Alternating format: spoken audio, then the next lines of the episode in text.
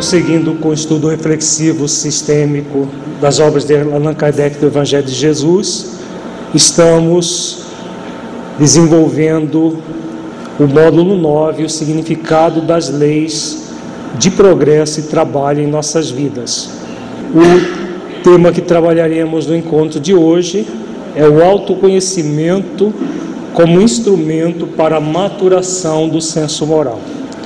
Nos dois encontros anteriores, nós trabalhamos a relação que existe entre a lei do progresso e a maturidade do senso moral, que é aquela maturidade que o espírito vai adentrando as questões intelecto-morais da vida e a partir desse, desse movimento intelecto-moral vai desenvolvendo o seu senso moral. Hoje nós trabalharemos uma continuidade desse tema, mas com um subtema voltado ao autoconhecimento. O objetivo deste encontro é refletir sobre como utilizar técnicas de autoconhecimento para realizar o processo de maturidade intelecto-moral do espírito, atendendo às leis de progresso e trabalho. Como nós temos visto nos outros encontros deste módulo, não, há, não é possível progredir moralmente, intelectualmente, sem um profundo amor à lei do trabalho.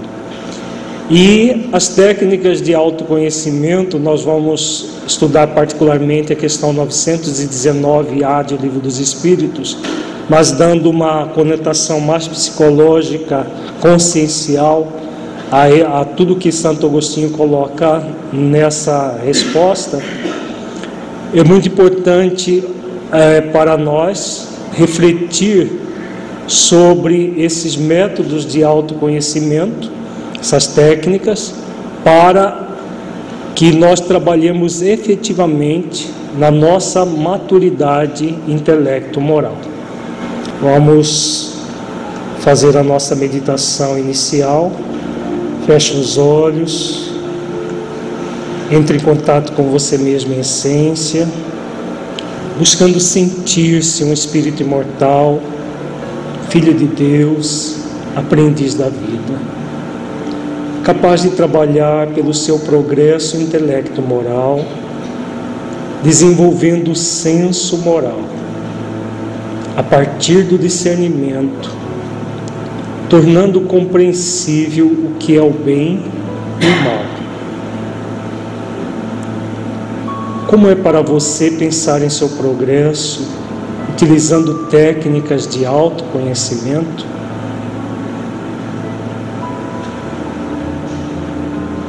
Como você sente essa realidade? Deixe os seus pensamentos e sentimentos fluírem evitando qualquer mascaramento num processo de auto-engano. Seja verdadeiro, verdadeira com você, analisando-se com autenticidade.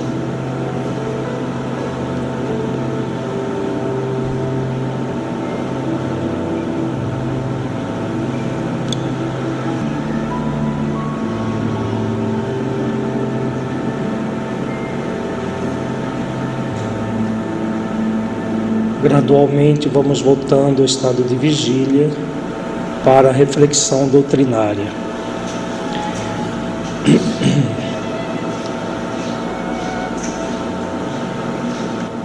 Vamos começar as nossas reflexões com base na questão 632 de O Livro dos Espíritos.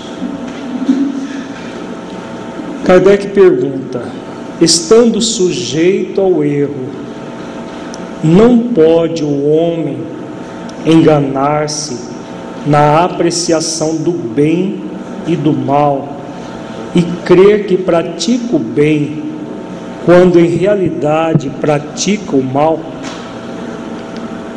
Vejamos a importância desta pergunta de Allan Kardec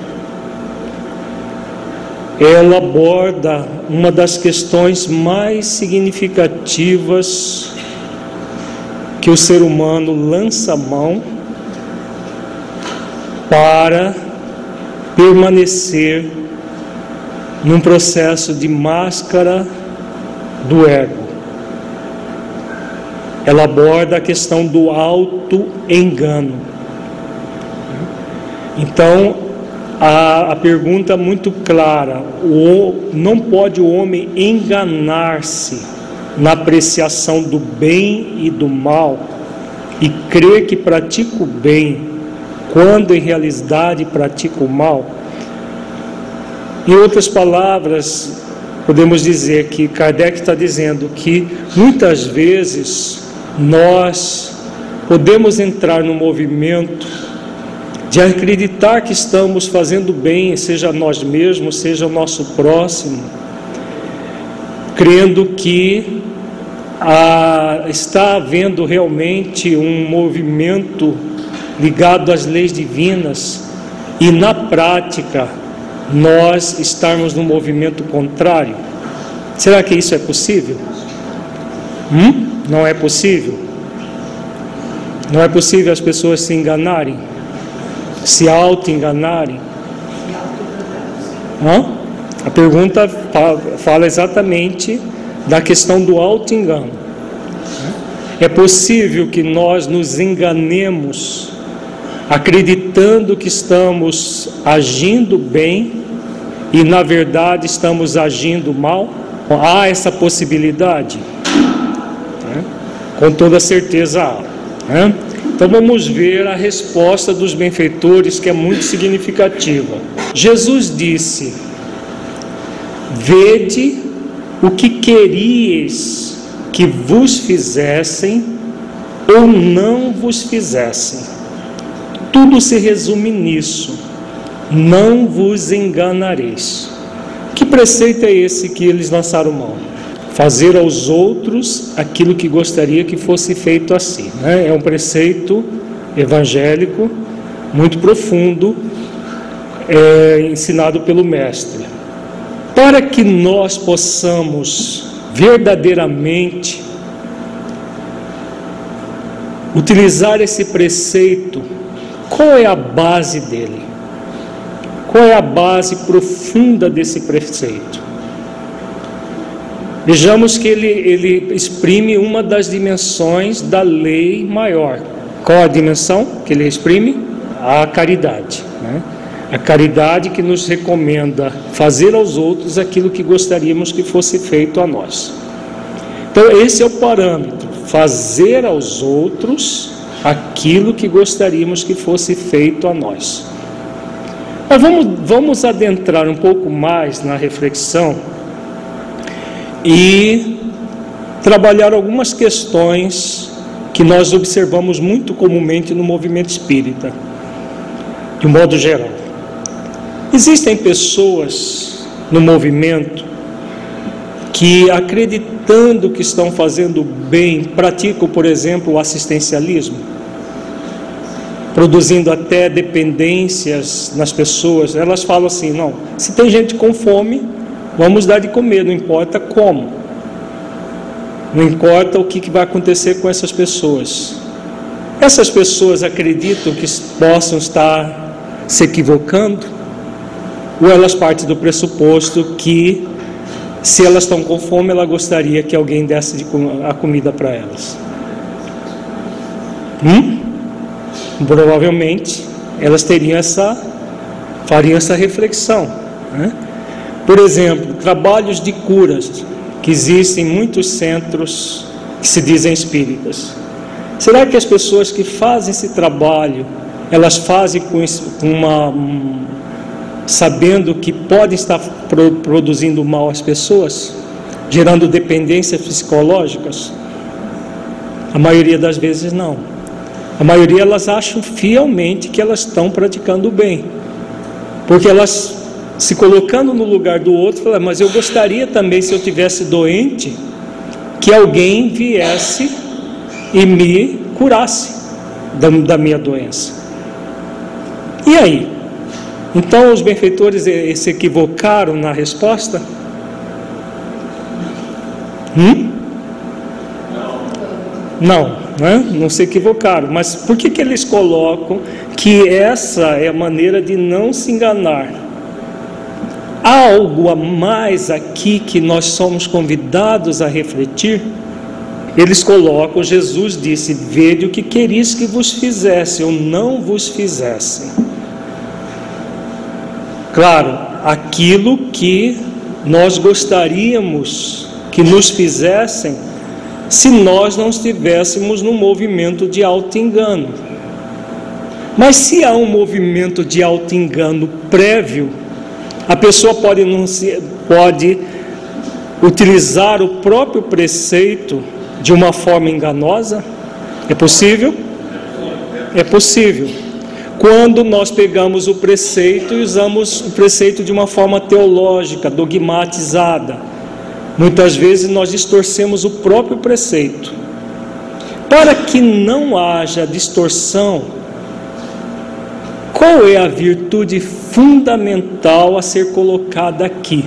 Se o processo é enganoso, na origem, ele vai continuar sendo enganoso, mesmo utilizando do preceito. Concordam? É possível ele ser enganoso mesmo usando o preceito?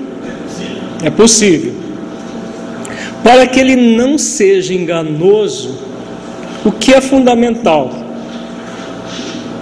Qual é a virtude fundamental que vai transmutar definitivamente o auto-engano e o engano de modo geral. Engano, o auto-engano, né, engano a si mesmo, e o engano dos outros, consequente ao auto-engano.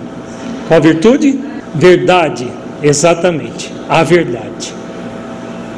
Quando Jesus recomenda: Conhecereis a verdade, a verdade vos libertará, que convite ele faz a nós que existe uma lei, a lei da verdade, existe uma virtude, a virtude da verdade. Nós já estudamos amplamente esse versículo no nosso módulo anterior do, do nosso estudo reflexivo. Então, o conhecimento da verdade nos liberta de qualquer processo auto-enganoso. Porque a verdade ela não é de um jeito numa situação e de outro jeito noutra situação. Ela é única. Né? Vejamos, vamos voltar aos nossos exemplos. Então, por numa situação de da chamada cura que acontece em muitos centros que se dizem espíritas. Parece um ato de caridade, não parece? Mas caridade que gera dependência psicológica, dependência é, afetiva, dependência de um processo puramente ligado às questões materiais. É caridade de fato? com base na verdade? Não. O assistencialismo pura e simplesmente é caridade de fato? Ou é simplesmente um processo de ansiedade de consciência que é colocado para ser, entre aspas, dissolvido pela doação ao outro sem refletir profundamente o sentido de tudo aquilo? Então vejamos que quando nós colocamos a verdade em evidência, o que nós gostaríamos que as pessoas lá no nível mais profundo fizessem conosco? Se eu estivesse, por exemplo, numa situação em que eu tivesse focado numa visão superficial da vida e que tivesse querendo curar o meu corpo para é, continuar a agir de forma sensualista, como muito, como acontece comumente nessas, que, nessas questões de cura. O que uma pessoa em sã consciência gostaria que fizesse a ela? Que alguém viesse e retirasse o problema dela para ela buscar mais problemas no nível profundo? Ou ela gostaria de ser bem esclarecida sobre o que está acontecendo com ela, com base na verdade das leis divinas, que ela está passando por efeitos de causas muito profundas, que processos expiatórios não se resolvem de uma hora para outra, que é todo um processo de transformação gradual que vai ocorrendo. Não é isso que nós gostaríamos que fosse feito a nós? Agora vejamos, quando nós vamos lá no âmago da questão, na essência da questão, nós não, não nos enganamos. Por quê? Não é possível se enganar com base na verdade.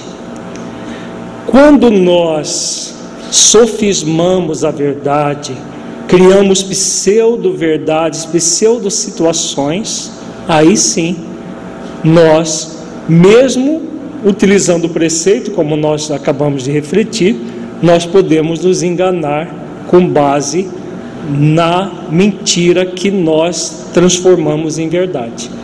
Crenças que as pessoas trazem, inclusive trazem para dentro do movimento espírita, como nós acabamos de falar, mas que não subsiste com base à verdade. Então, é muito importante ler bem as entrelinhas da questão. A única forma de não nos enganarmos é a partir da verdade.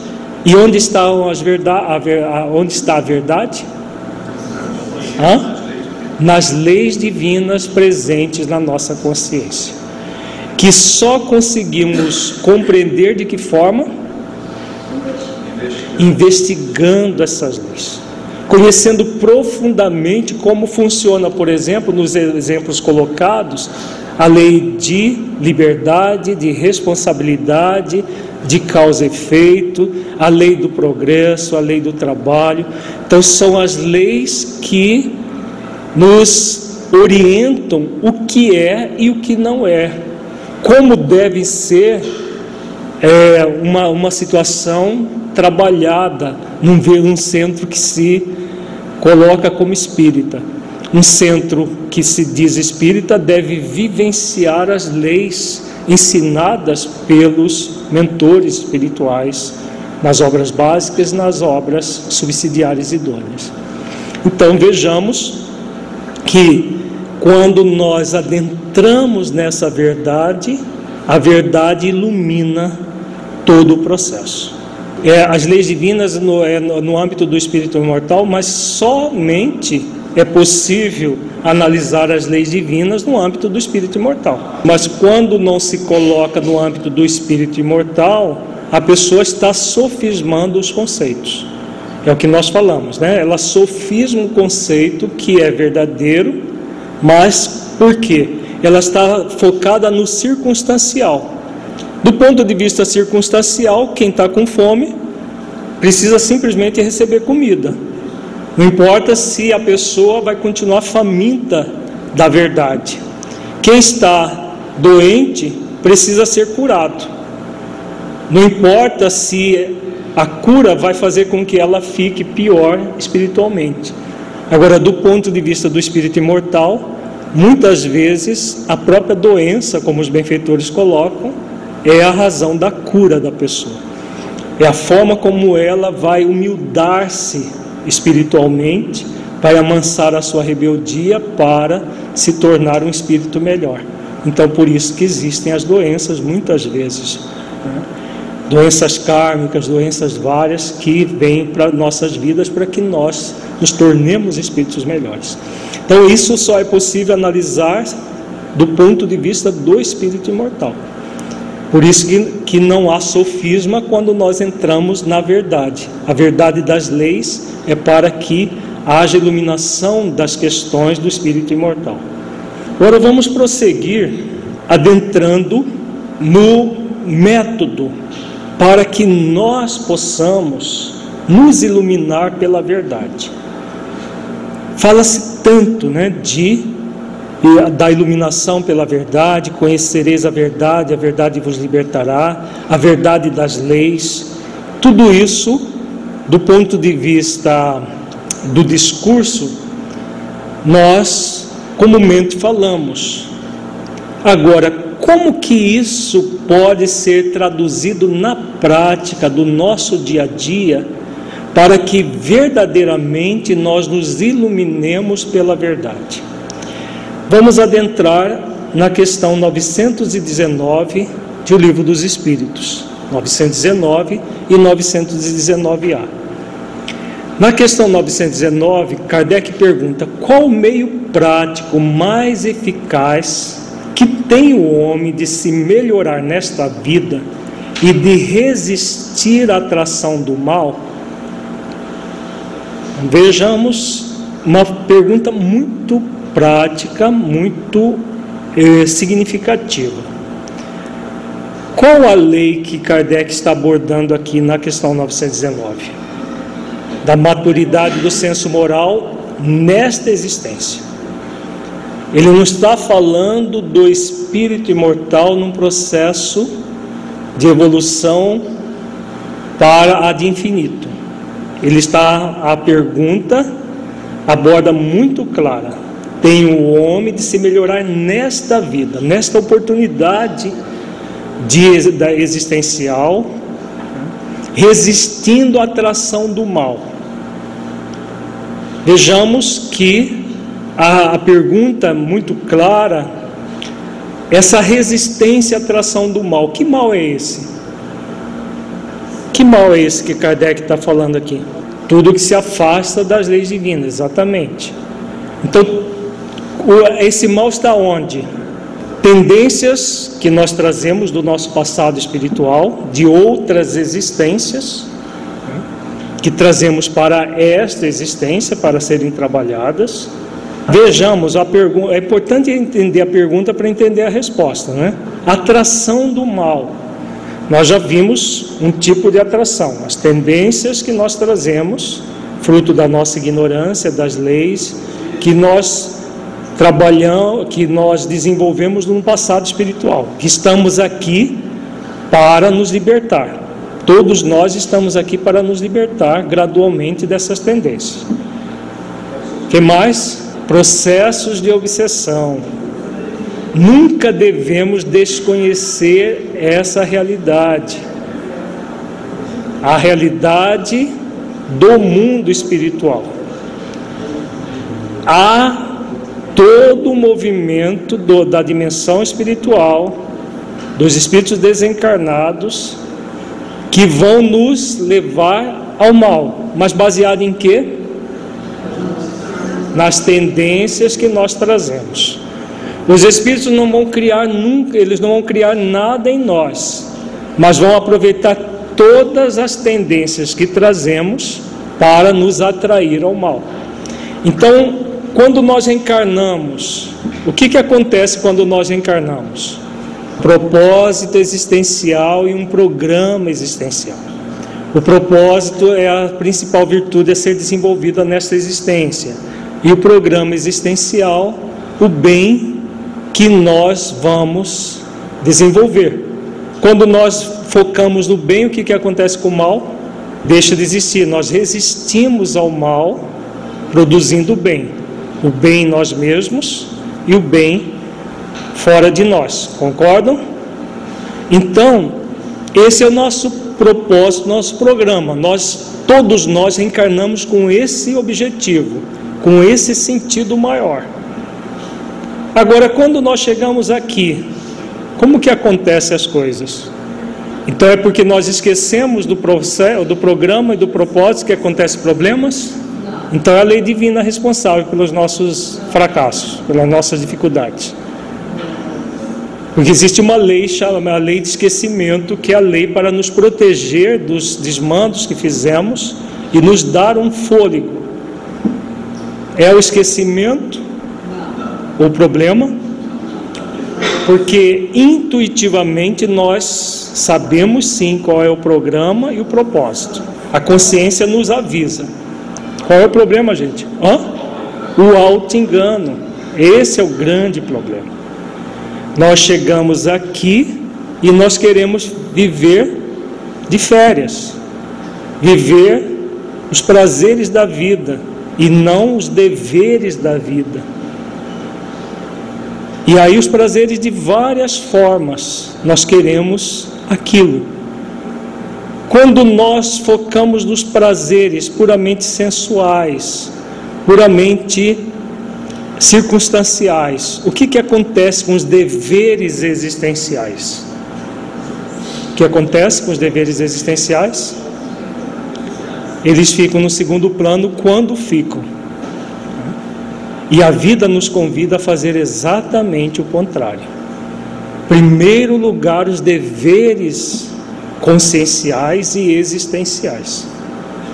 Os prazeres são possíveis quando não estão em detrimento dos deveres. Quando os prazeres se tornam em detrimento dos deveres, aí nós entramos no alto engano que gera a perda de muitas encarnações. Então vejamos que a, a pergunta é muito clara: qual é o meio prático que nós vamos nos libertar disso tudo? Libertar definitivamente do alto engano, libertar definitivamente dessa tendência a repetir situações do passado, viciosas do passado, que nós vamos repetindo encarnações após encarnações. Qual é o meio prático de fazer isso? Vejamos a resposta, todo mundo acho que sabe na ponta da língua. Um sábio da antiguidade vou disse: Conhece-te a ti mesmo. Então, aqui é uma referência a uma fala de Sócrates, que preconizava o autoconhecimento como um meio para resistir à atração do mal, produzindo bem dentro de si mesmo e a coletividade. O, conhecer, o autoconhecimento é um método, é um meio prático. O que nós vamos conseguir com o autoconhecimento é resultado de todo esforço, de todo o trabalho que nós fazemos conosco. Na questão 919A, Santo Agostinho nos traz um método para isso, que é o método que ele utilizava. Nós vamos trabalhar esse método dentro de uma visão psicológica consciencial modernizando algumas questões, mas a essência dele é perfeita, está muito clara na questão. Mas vamos trazer de uma forma bem prática para nosso cotidiano. O que nós, aqueles de nós que já estamos conscientes dos deveres a serem praticados, renunciando aos prazeres que muitas vezes gostaríamos, mas que com foco no dever nós nos libertamos do dessa atração do mal, da viciação do mal. Então vejamos a pergunta de Kardec. Conhecemos toda a sabedoria desta máxima. Porém a dificuldade está precisamente em cada um conhecer-se a si mesmo. Qual o meio de consegui-lo? Então, pergunta mais prática do que essa não existe, né? Qual é o meio? É a forma bem prática, pragmática do dia a dia. A psicologia moderna, a psicologia consciencial, transpessoal consciencial, que, que Joana de Ângela é uma das principais divulgadoras dessa psicologia dentro do movimento espírita, ela nos traz uma série de reflexões que nós podemos utilizar de forma muito prática no dia a dia. Uma das técnicas utilizadas é o diálogo interno. O diálogo interno é uma técnica de autoconhecimento em que a pessoa vai utilizar de recursos reflexivos para dialogar consigo mesmo. Por isso chama-se diálogo interno, fazendo autoquestionamentos exatamente o método que Santo Agostinho usa, que ele, fa, que ele utiliza nessa resposta e que hoje a psicologia vem trabalhando de uma forma muito efetiva nessa técnica. Então, diálogo interno. qual é o objetivo? O objetivo é de nós nos conhecermos. Porque há duas verdades a serem conhecidas, não é verdade? Nós vimos também no módulo passado. Quais são as duas verdades? A verdade interior e a verdade universal. A verdade interior são as nossas tendências interiores, tanto as tendências é, ao mal que trazemos, quanto as tendências ao bem que já desenvolvemos, que já temos trabalhado em nós. Conhecer tudo isso é muito significativo e importante para que nós possamos direcionar a nossa vida adequadamente. Então, conhecer as tendências e conhecer a verdade que são as leis, para que nós possamos fazer a reflexão em cima da verdade das leis divinas, para de forma alguma nós entrarmos no movimento auto-enganoso. Só entra no movimento auto-enganoso aquele que deseja se enganar, de uma forma consciente ou subconsciente. Tem um movimento do engano, porque não está num foco é, com base nas leis. Então, diálogo interno, logos em grego significa significado. Ele tem é buscar um significado nas várias questões da vida. Se nós queremos que a nossa vida seja repleta de significado, cumprindo um propósito e um programa existencial, propósito existencial e programa existencial, um profundo significado, um profundo sentido, essa técnica deve ser utilizada no cotidiano. Assimilar essa técnica em nossas vidas é fundamental, porque Quanto mais nós utilizamos dessa técnica, mais nós nos conhecemos, nós vamos sentir a proteção divina, nós vamos sentir a providência divina e a previdência divina, que são as próprias leis da nossa consciência.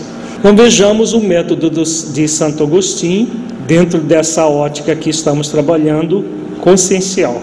Ele começa dizendo: Fazei o que eu fazia quando vivi na terra ao fim do dia, interrogava minha consciência, passava a revista ao que fizera e perguntava a mim mesmo se não faltara algum dever, se ninguém tivera motivo para de mim se queixar.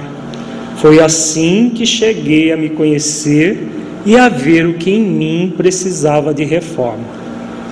Vejamos esse primeiro parágrafo, ele já coloca toda a essência do método, do método do diálogo interno, do chamado modernamente diálogo interno, que é esse questionamento. Passar em revista é fazer perguntas para si mesmo. Ele pergunta aqui: se não faltar algum dever, então qual é a baliza? Dever consciencial. O dever consciencial ele tem a ver com a lei do dever e tem a ver com outra lei. Que lei é essa? Amor, justiça e caridade. A lei maior. Por quê? É ela que vai nortear os nossos deveres. Tudo deve ser amoroso conosco, com o outro, justo conosco e com o outro, caridoso conosco e com o outro. Não são essas as balizas do dever consciencial? Então, se nós fizermos perguntas para nós. Isso que eu estou querendo, o que eu estou fazendo, é amoroso comigo?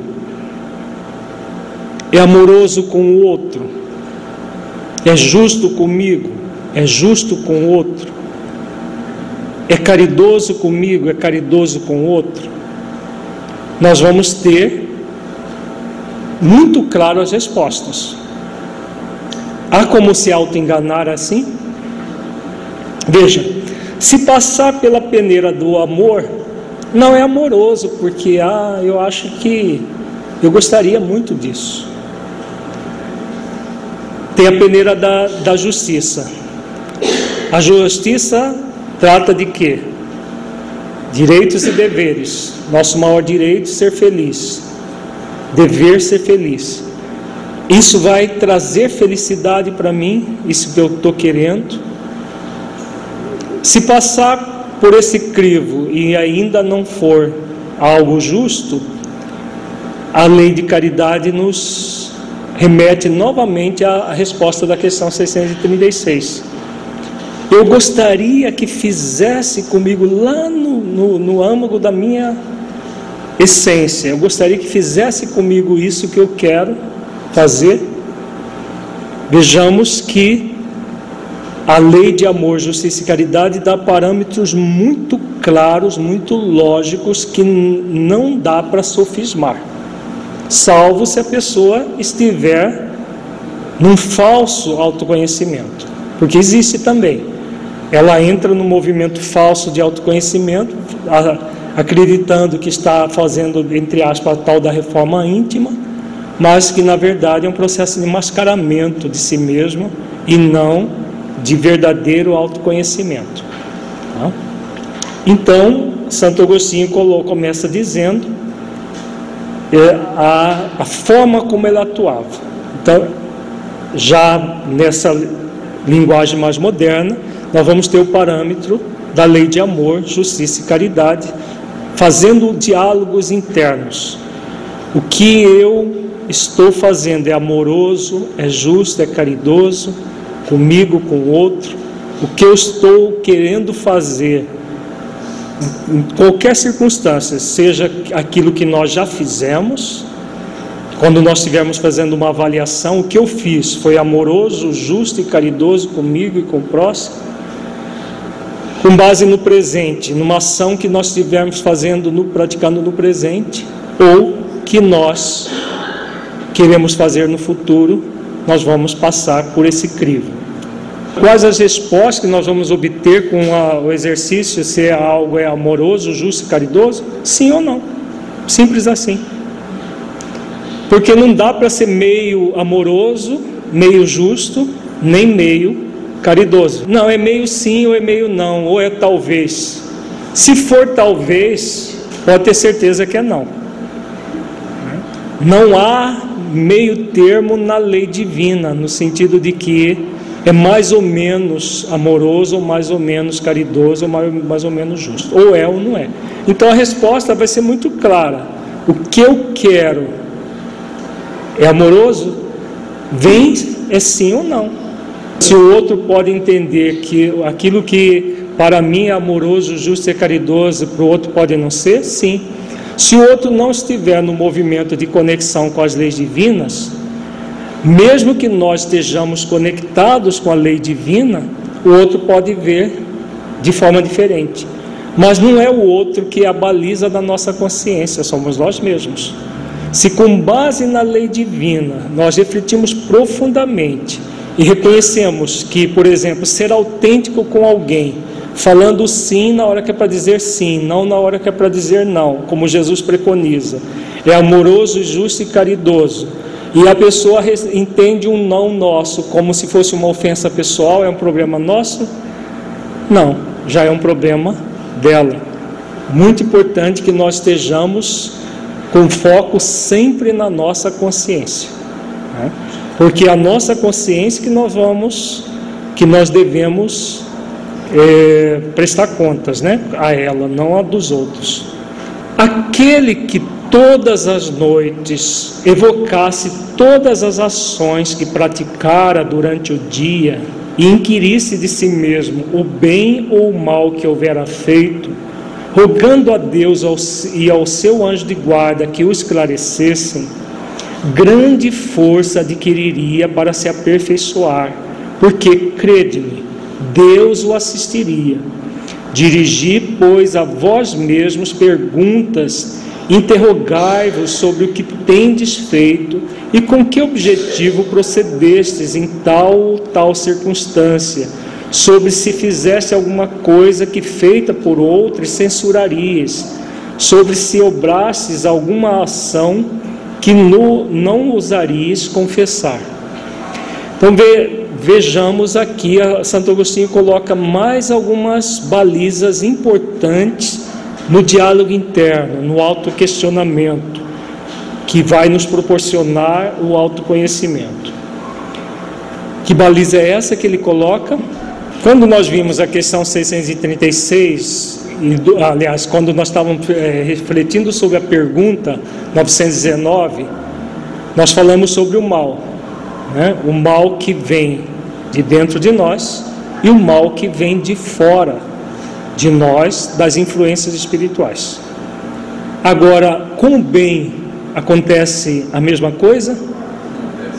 Hum? Sim, acontece. Existe a propensão ao bem e a vontade de praticar o bem que vem de dentro de nós e vem de onde também? A influência dos bons espíritos, do nosso anjo de guarda e diretamente do Criador de Deus. Então nós nunca estamos sozinhos no nosso trabalho de autoconhecimento dentro daquilo que nós estamos refletindo ao longo desses módulos do estudo reflexivo. Que Santo Agostinho está falando, já numa linguagem mais do Espírito Honório, que vai estar no próximo livro dele. Buscar a Deus e anjo da guarda que vão nos estimular que tipo de força em nós? Hã? A força endoevolutiva. A força endoevolutiva não vem das leis? O que Deus estimula em nós? Não são exatamente essa força que provém diretamente dele?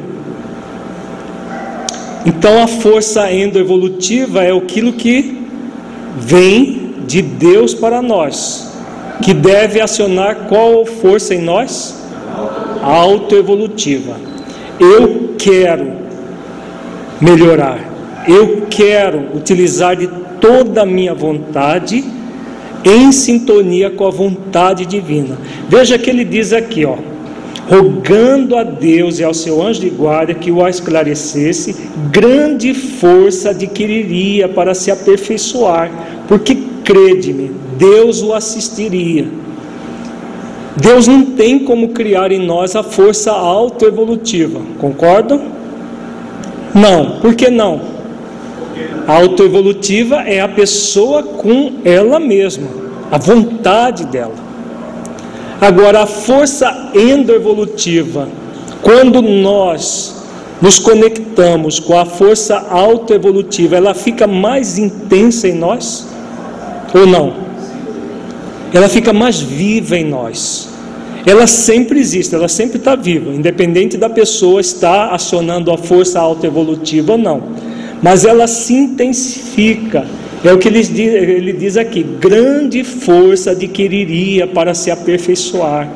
Então, essa força que vem de Deus faz com que a pessoa se intensifique no, na, na forma de se conhecer, se libertando de todo e qualquer auto-engano porque ela quer isso.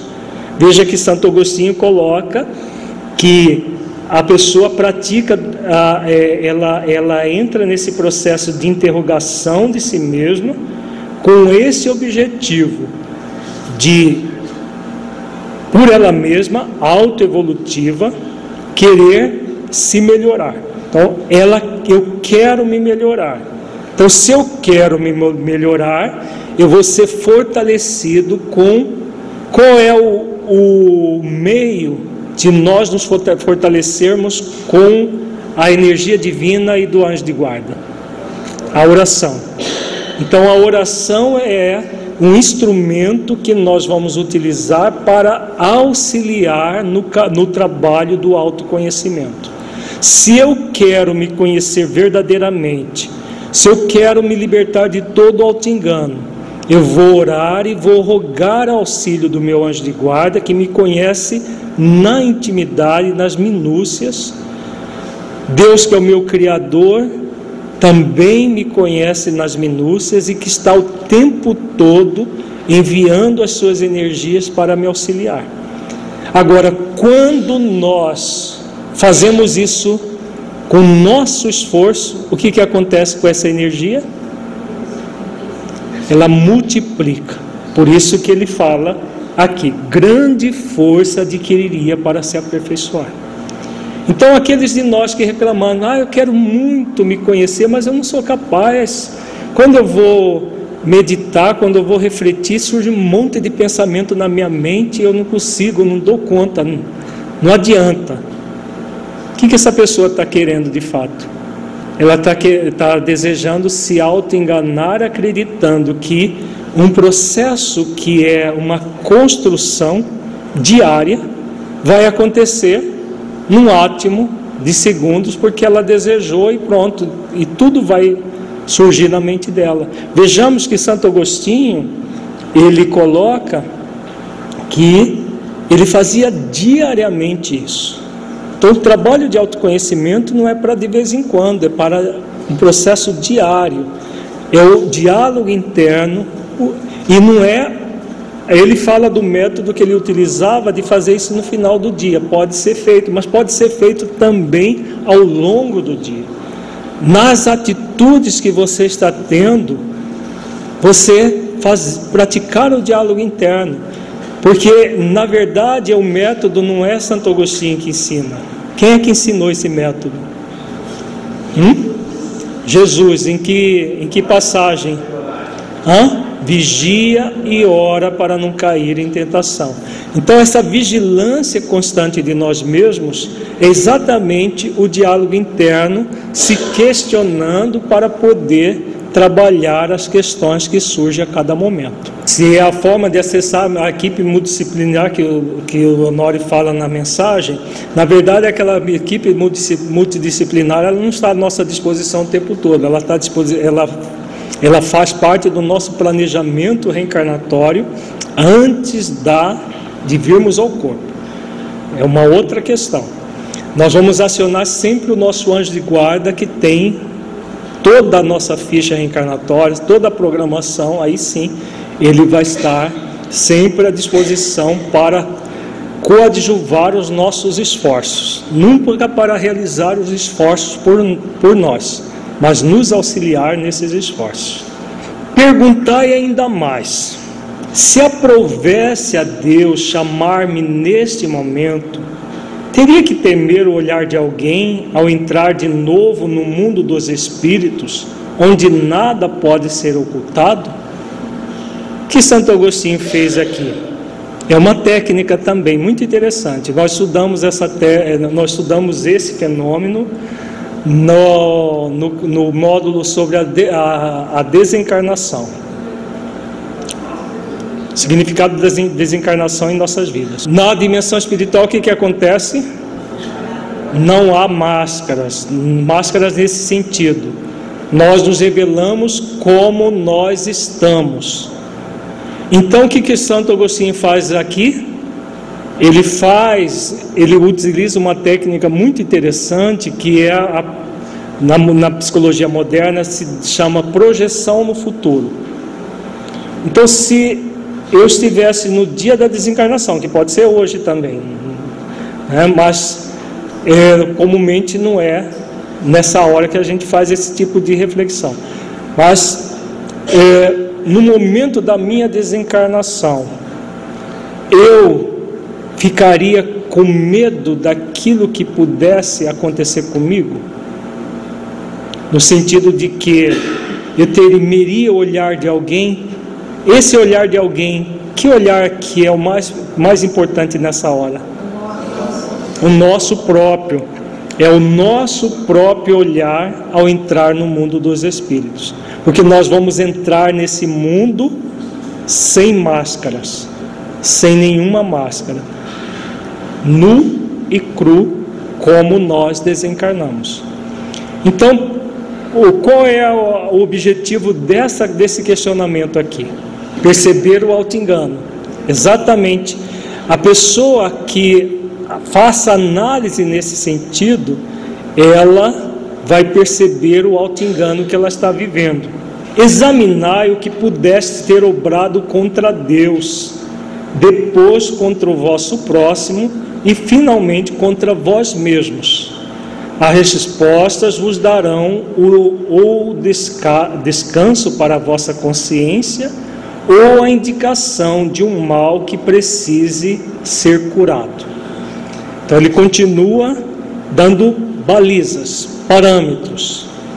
O que é obrar contra Deus? Deus é a, é a, força onipotente do universo. Será que nós podemos fazer alguma coisa contra Deus? Não. Quando nós fazemos contra as leis divinas na nossa consciência.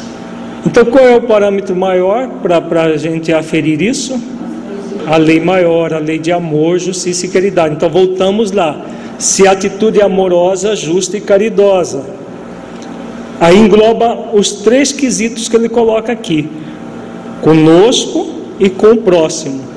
Se nós encontrarmos respostas sim a, é, a essa pergunta, se amoroso, justo e caridoso conosco e com o próximo, podemos ter certeza que também é amoroso com Deus, justo com Deus e caridoso com Deus? Sim, por quê? Porque nós estamos cumprindo a lei maior. Se encontrarmos qualquer não, ou um senão, uma, um talvez, uma dúvida, significa o quê? que no nível da consciência, da própria lei na consciência, nós estamos defraudando a lei maior. E se estivermos defraudando a lei maior, todas as leis também estão sendo defraudadas. Então, aí ele coloca uma coisa muito importante. O que, que ele coloca de importância aqui nesta, nesse parágrafo? Ele já deu bali, as balizas da própria lei, e depois ele coloca algo significativo, muito significativo no processo de autoconhecimento. Porque muitas pessoas reclamam ou dizem que não fazem autoconhecimento por causa dessa questão aí. Qual é essa questão? Quando você se conhece, qual é o grande objetivo do autoconhecimento?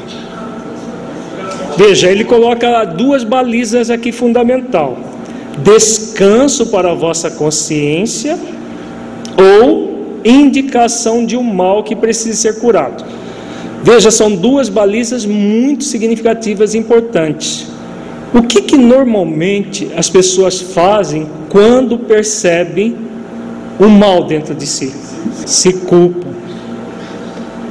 Vejamos que ele não fala, olha, você agora cometeu um pecado, um, uma, você vai se sentir culpado. Ele fala: descanso para a consciência, significa que a pessoa está bem com ela mesma, ela está praticando as leis, a lei de amor, justiça e caridade, ou se a resposta é um não, a pergunta se é amoroso, justo e caridoso, qualquer não, significa o quê? Algo para a pessoa se execrar, se culpar, se julgar, se punir? Não é algo para ser curado. E como que se cura? Que energia que vai ser curativa nessa questão? Qual é a virtude curativa por excelência? Alto amor. Né? Alto amor. E tem mais duas virtudes muito importantes também. Auto perdão, que mais? Falta mais uma? Autoconsciência, exatamente. Então, três virtudes aqui que vão curar o mal. Exercício de auto-amor para se acolher. De que forma? Veja, autoconhecimento é conhecer a verdade que existe em nós, qualquer que ela seja. Mas há uma virtude e condição que nós não falamos ainda, que tem a ver com isso. Que virtude é essa? Sentimento de aprendiz. Então você vai se acolher como aprendiz da vida. O aprendiz aprende com seus acertos e com seus erros. Um aprendiz que só queira acertar, não é aprendiz mais, né? Ele é um pseudo-mestre, não é mais aprendiz. O, o mestre só acerta, o pseudo-mestre só quer acertar. Mas é por quê? Porque ele quer se decretar a perfeição. Então, quando ele, a pessoa que tem esse movimento da alta exigência, ele foge do autoconhecimento como o diabo da cruz. Por quê? porque ele não quer perceber as mazelas que geram culpa nele.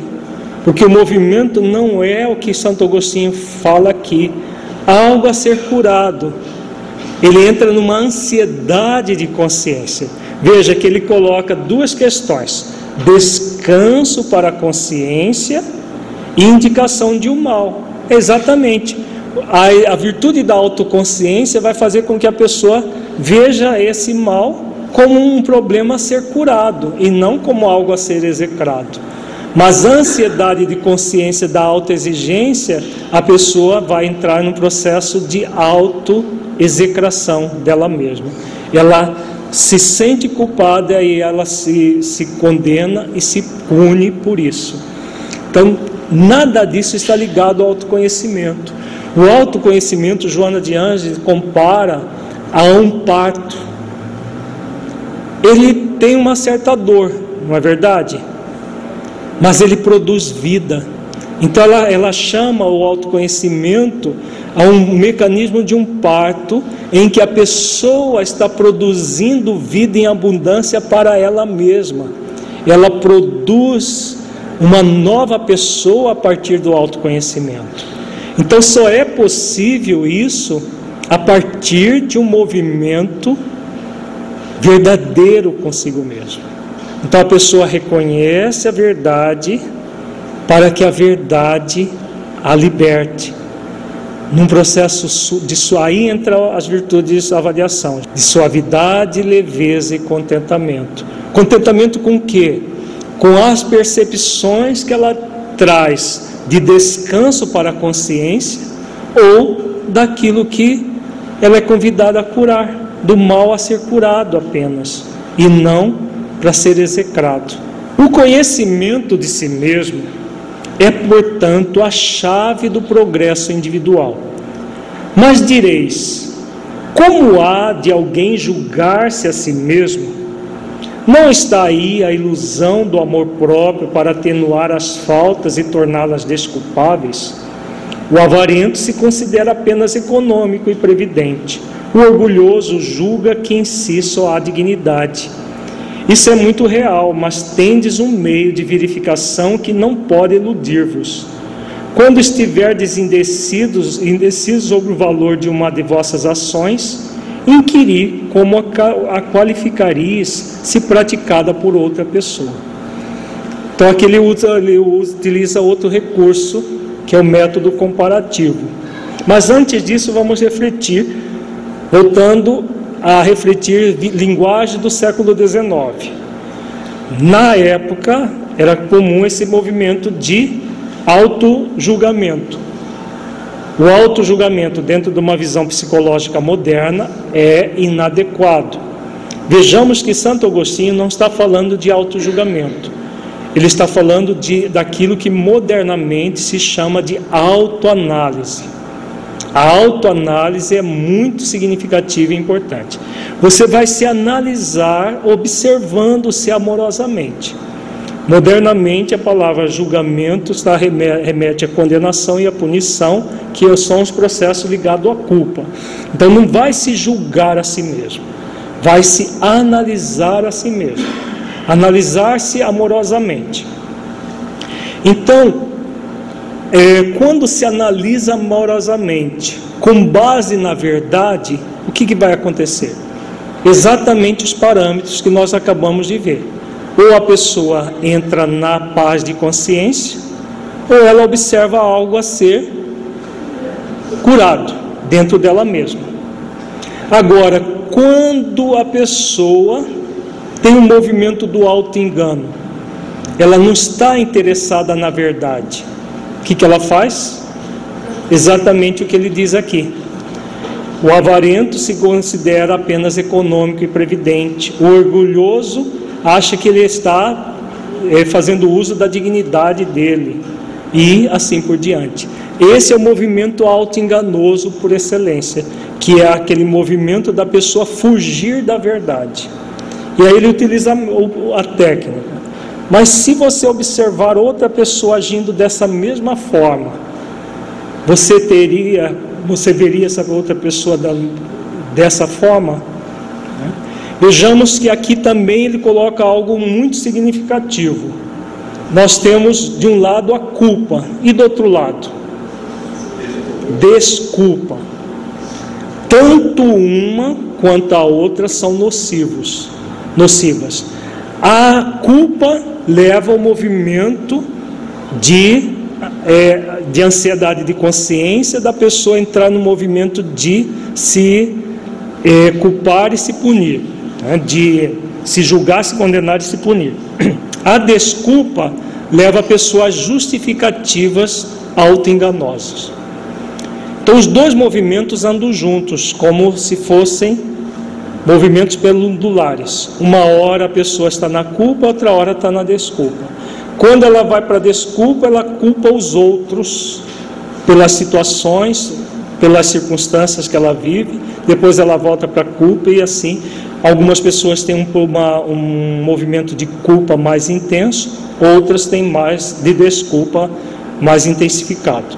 Mas de uma certa forma ao movimento pendular. E aí o, o importante é não nos iludirmos. Novamente ele volta aquilo que é real, aquilo que é verdadeiro. Aquilo que é verdadeiro faz com que nós não nos iludamos com aquilo que queremos para nossas vidas. Continuemos aqui. Se a censurais noutrem, não na poderia ter por legítima, quando fordes o seu autor, pois que Deus não usa de duas medidas na aplicação de sua justiça.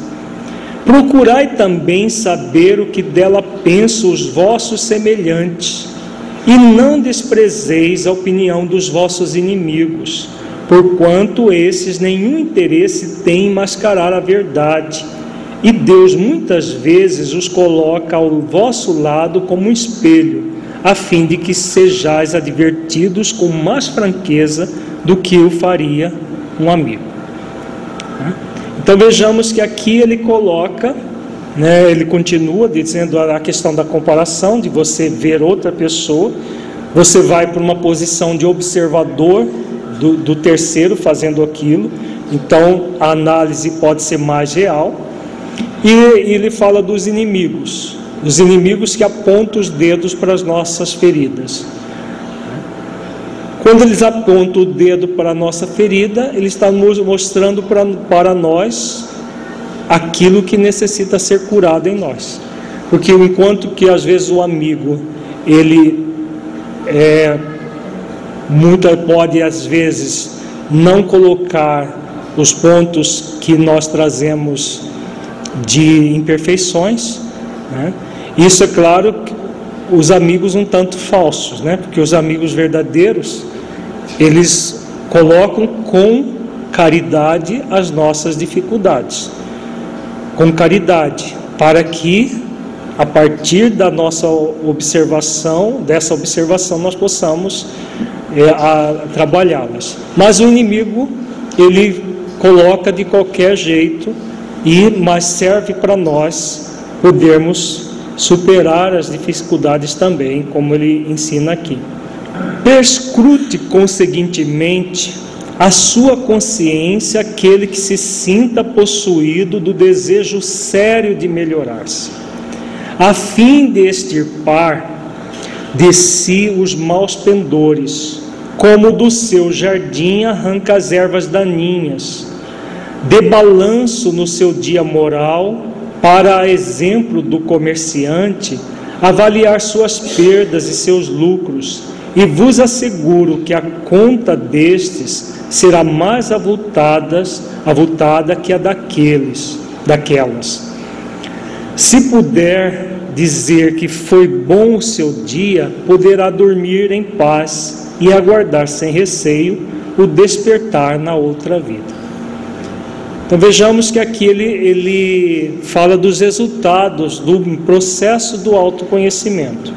Quando nós prescrutamos a nossa consciência com desejo sério, né, essa vontade séria de melhorar-se, de nos melhorarmos, nós vamos encontrar aquilo que é necessário ser transformado em nós e vamos utilizando da tanto da força endoevolutiva, como vimos, e da força autoevolutiva, trabalhando em função da nossa melhoria.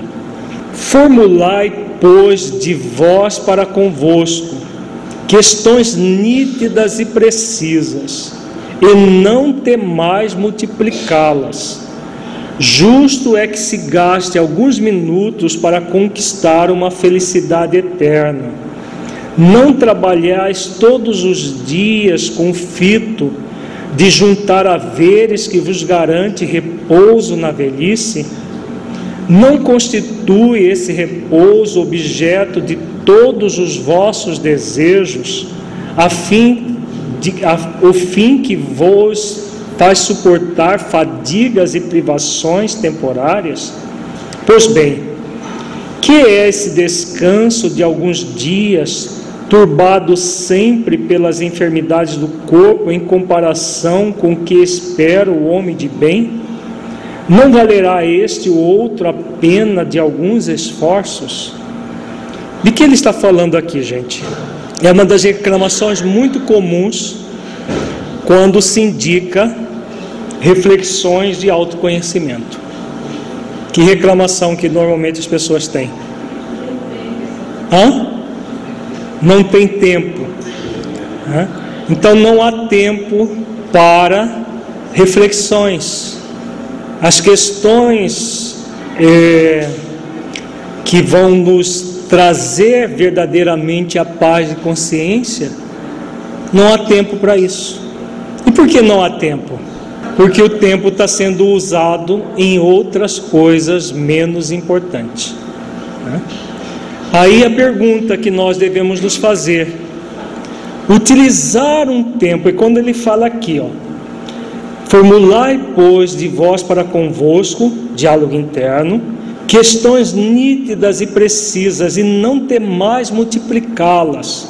Quanto mais esse questionamento é aquilo que nós falamos, o dia inteiro você pode fazer esse auto-questionamento. Não é entrar num processo de, de ansiedade por isso, é questionar-se naturalmente: como que é isso para mim? O que, que significa isso? Como que eu me sinto diante disso, dessa circunstância aqui? Ter o hábito da vigilância que Jesus preconiza. E quando perceber alguma coisa, ora, rogando forças para a superação. Agora, a maioria reclama que não tem tempo. A maioria reclama que tem coisas muito mais importantes para fazer. Será que nós temos coisas muito mais importantes do que nos conhecermos para evoluir enquanto espíritos imortais? Essa é uma interrogação que fica para nós, refletirmos. Porque se nós não nos damos tempo para refletir sobre as questões profundas da vida, quando é que vamos refletir? Depois que a gente desencarna, a gente cuida dessas coisas, não é? Ou quando ficar velho, quem garante que você vai ficar velho para cuidar dessas coisas? E quando tiver, de repente você já está com Alzheimer né? porque não habituou a usar a mente adequadamente, fica velho com Alzheimer que esquece até de si mesmo. Então, é o, o tempo de, de autoconhecimento é aqui e agora. Utilizar de todos os recursos aqui agora. Como ele diz aqui, né? É, não valerá este outro a pena de alguns esforços então, quando nós fazemos esforço, nós vamos crescer, nós vamos evoluir, e aí a felicidade vem como uma consequência. Sei haver muitos que dizem ser positivo presente e incerto futuro. Ora, está exatamente a ideia, esta é exatamente a ideia que estamos encarregados de eliminar do vosso íntimo, visto desejarmos fazer que compreendais esse futuro de modo a não restar nenhuma dúvida em vossa alma. Por isso foi que primeiro chamamos a vossa atenção por meio dos, de fenômenos capazes de ferir-vos os sentidos, e que agora nos damos, vos damos instruções cada um de vós se acha encarregado de espalhar. Com esse objetivo é que ditamos o livro dos Espíritos. Vejamos, aqui ele finaliza a, a sua dissertação colocando o grande objetivo dos espíritos superiores em nossas vidas. Aqui eles vieram. Na questão 627 fica muito claro que eles vieram para nos ensinar as leis divinas, para que nós possamos eh, não nutrir a ignorância delas e nos transformarmos em pessoas melhores. Aqui na questão 919A, ele coloca todo um método muito prático para que nós façamos isso. E qual é o grande objetivo? De, aqui ele fala, ora, exatamente a é, é esta exatamente a ideia que estamos encarregados de eliminar do vosso íntimo. O que, que eles vieram aqui para fazer, gente? Qual é o grande objetivo dos espíritos superiores, incluindo Santo Agostinho? De que o que, que esse parágrafo, qual é a essência dele? Que o futuro é incerto. O futuro é incerto é por quê? Que para quem é o, o futuro é incerto? Para quem não se sente um espírito imortal, o futuro é incerto. Para quem se sente um espírito imortal, existe futuro incerto? O futuro é certeza. O futuro é certeza porque a imortalidade faz parte da nossa vida. Então nós somos espíritos imortais, estamos momentaneamente no corpo. Então é essa visão que é a visão do autoconhecimento você se conhecer não simplesmente para resolver problemas circunstanciais aqui agora, mas para trabalhar as questões existenciais e profundas do ser que você é. É esse o grande objetivo.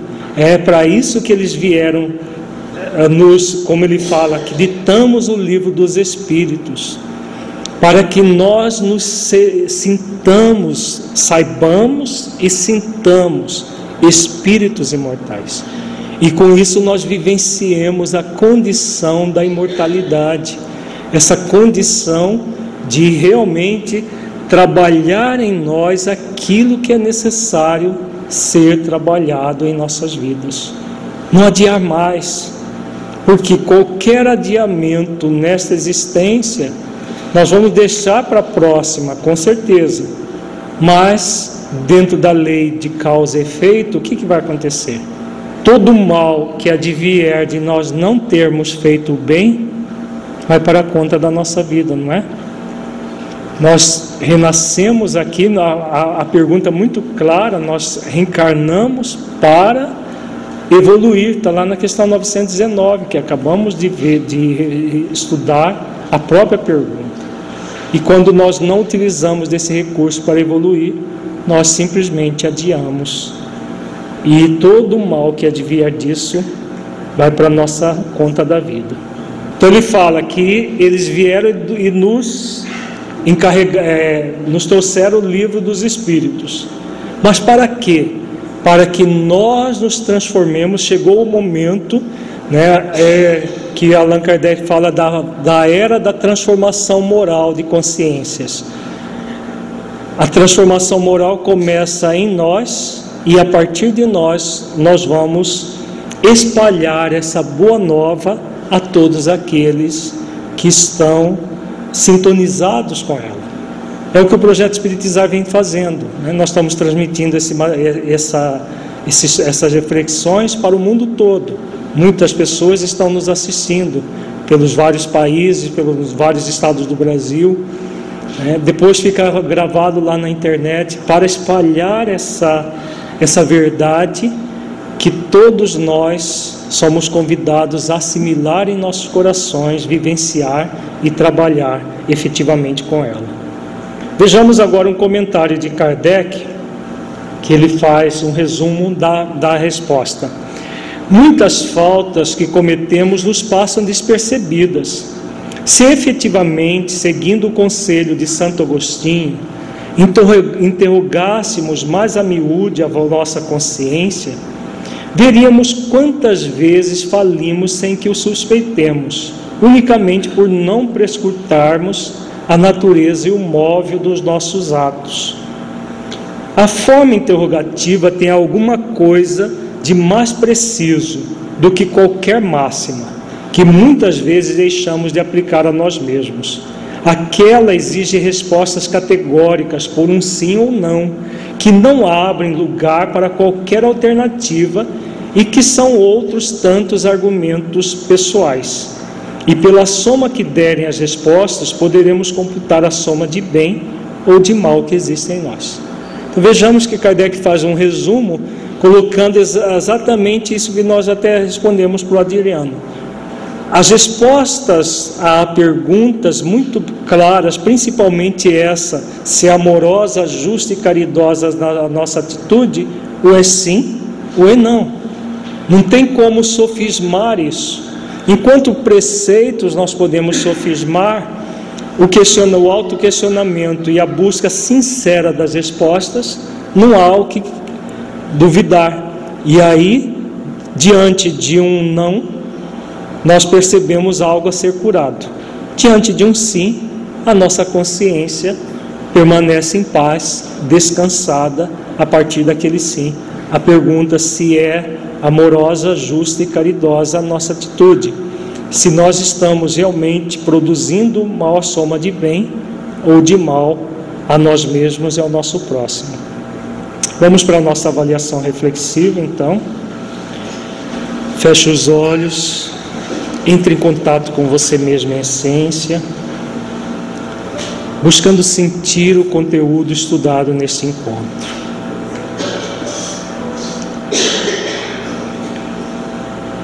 que você entendeu do conteúdo que se aplique à sua vida?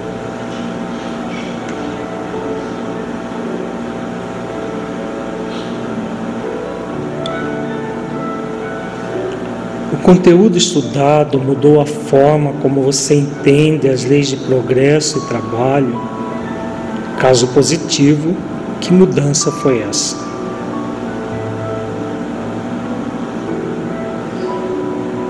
Neste encontro, refletimos sobre a técnica do autoquestionamento e um diálogo interno, fundamental para a, manutenção, para a maturação do senso moral e a libertação do auto-engano.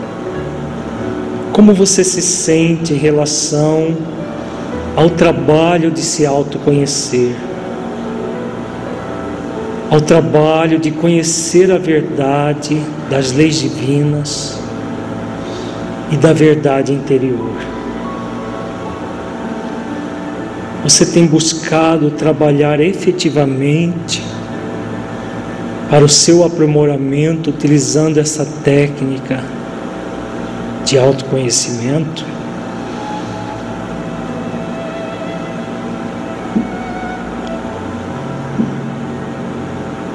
Que ações você pode realizar com você mesmo para tornar mais efetiva na sua vida esse diálogo interno do autoquestionamento?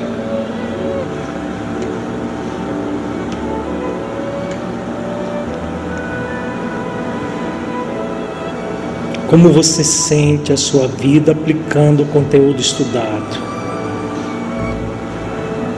Você sente que ele pode melhorar a sua vida em sua busca de autotransformação e nas suas atividades na prática do bem?